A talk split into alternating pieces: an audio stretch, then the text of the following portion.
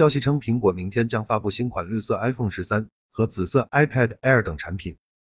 三月八日消息，恰逢圣帕特里克节这一节日，五世纪末期起源于爱尔兰，旨在纪念爱尔兰守护神圣帕特里克，如今已成为爱尔兰的国庆节。有消息称，苹果公司将于明天凌晨的发布活动中推出新款绿色 iPhone 十三和紫色 iPad Air，可能限定地区。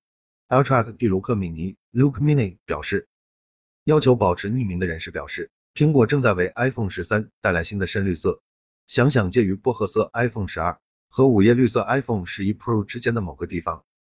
新款 iPad Air 也将在本周推出，将带来新的紫色设计，类似于当前 iPad Mini 上的配色。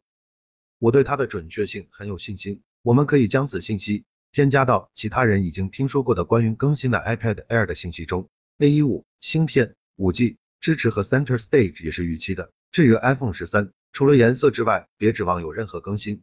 Look Mini 对它的准确性非常有信心，我们期待一下。预计新版 iPad Air、新配色的 iPhone 十三系列、新款 Mac、新款 iPhone SE 即将到来，IT 之家届时将为大家带来更多报道，敬请期待。